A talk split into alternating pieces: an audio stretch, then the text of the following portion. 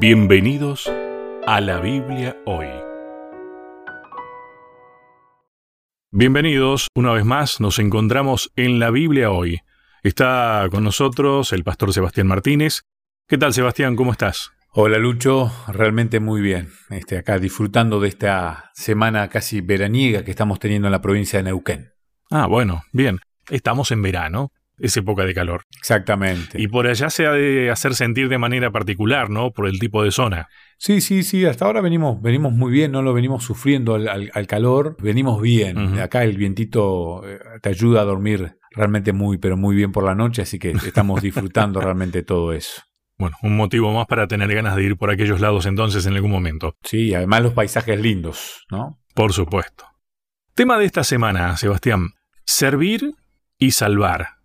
Cuando empezaba a verlo, decía, bueno, servir mm, cada uno de nosotros, creo que este programa lo enfocamos desde ese lugar justamente, del servicio, pero salvar no podemos. No. Sin embargo, sí podemos, como actitud de servicio, llevar y acercar la salvación, mm. que no es otro que, Cristo, ¿no?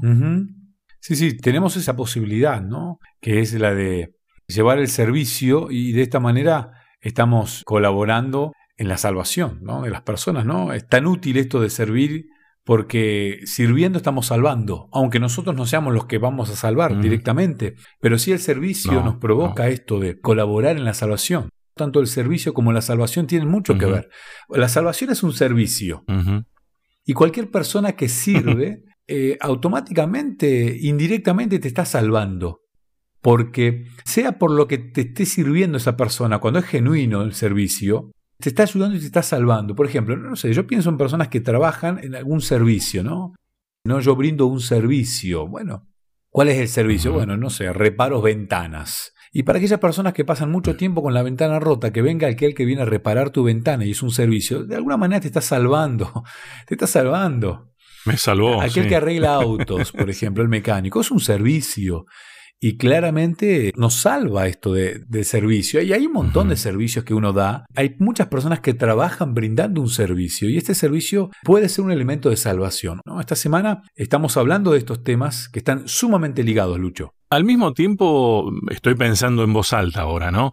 Pero al mismo tiempo, el servicio hacia los demás también es un camino para la salvación personal, ¿no? No es que es el, método, no es la forma de salvarse, porque no nos podemos salvar, si no sería caer en la salvación por obras, que es finalmente lo que eh, se estaba tratando de eliminar, ¿no? El querer hacer las cosas a mi manera, que salvarme como yo quiero, pero el servicio es una de las formas, a ver, me atrevo a decir, como que si fuera el vallado, el, el camino marcado por donde hay que ir. Sí, a, la salvación. Sí, sí, sí, Claramente una vida de servicio es una vida que está más cercana a la salvación. Claramente una persona que esté más cerca de Cristo es una persona servicial. Es como que son sinónimos, o sea, no, no, puede separarse una cosa de la otra, vienen juntos, es un combo indivisible.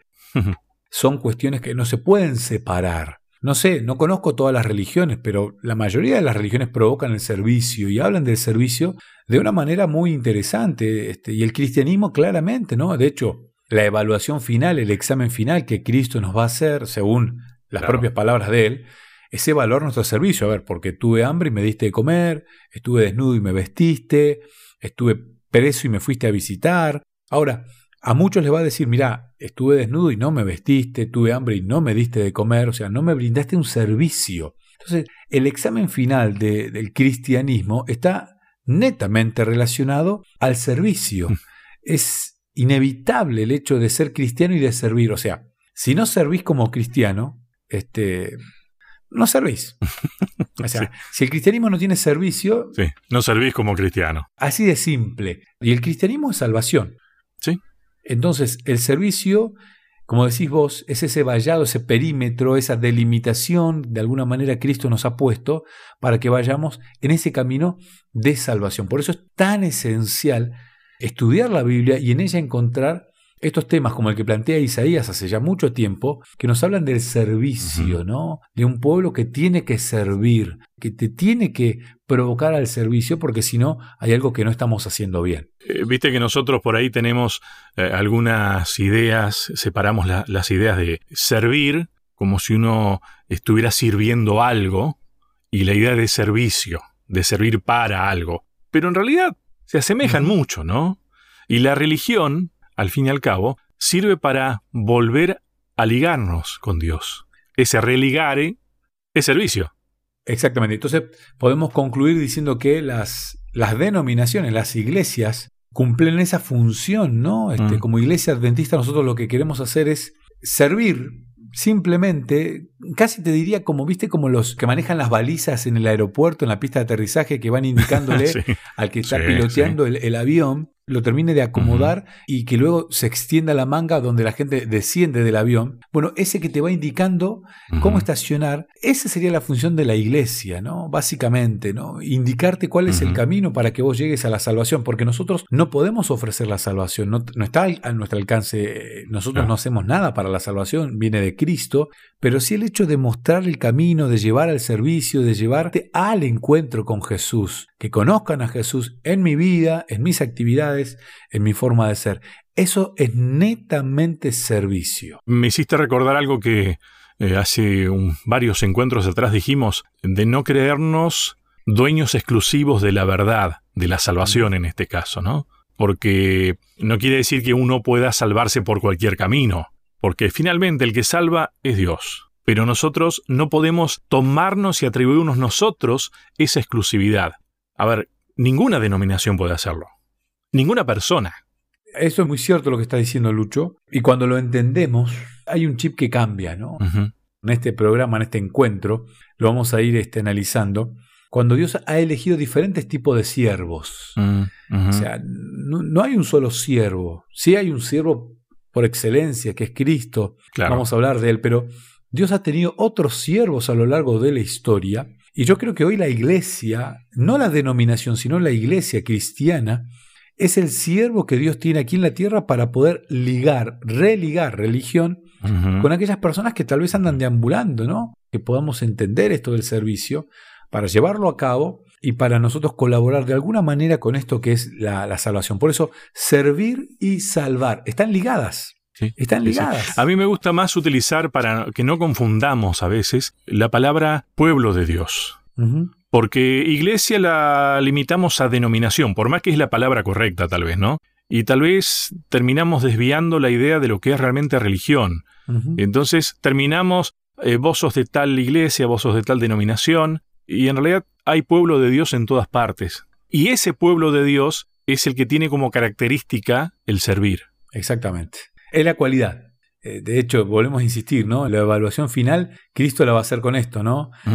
Si lo ayudaste en el servicio, si le diste de comer, si le diste de vestir, si cuidaste a otra persona que estaba necesitando. El texto bíblico de esta semana está en Isaías 42. Empezamos ya la segunda etapa del libro de Isaías. Ya hemos dejado los primeros 39 capítulos que parecieran que nos hablan de un Dios celoso, de un Dios justo, de un Dios que va este, rectamente detrás de su pueblo. Y ahora arranca la parte tal vez más dulce del libro. De hecho, algunos han llegado a creer que esta parte la escribió otro Isaías. Cuando uno analiza realmente lingüísticamente el libro, se da cuenta que sí, es el mismo escritor, solo que inspirado por Dios, claro, Él nos entrega otra faceta del mismo Dios, un Dios celoso, un Dios justo, que además es amoroso y nos empieza a hablar de un, un siervo.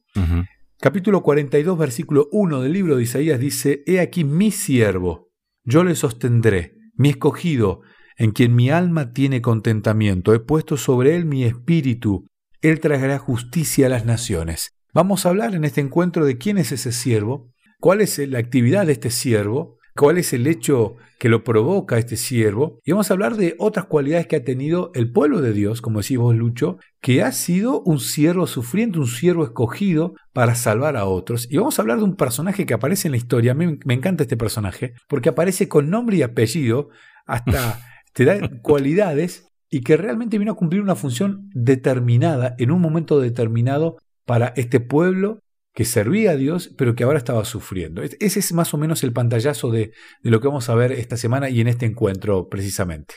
Bueno, pregunto solamente para que tal vez en el resto del programa eh, lo podamos eh, tal vez responder, ¿no? ¿Entramos dentro de alguna de esa categoría de ese tipo de siervos de los que vamos a hablar? ¿O deberíamos entrar? ¿Nosotros individualmente? Sí. Sí, claro. el mismo objetivo que tenía ese pueblo lo tenemos hoy. Después lo vamos a explicar bien. Bien, te propongo la primera pausa.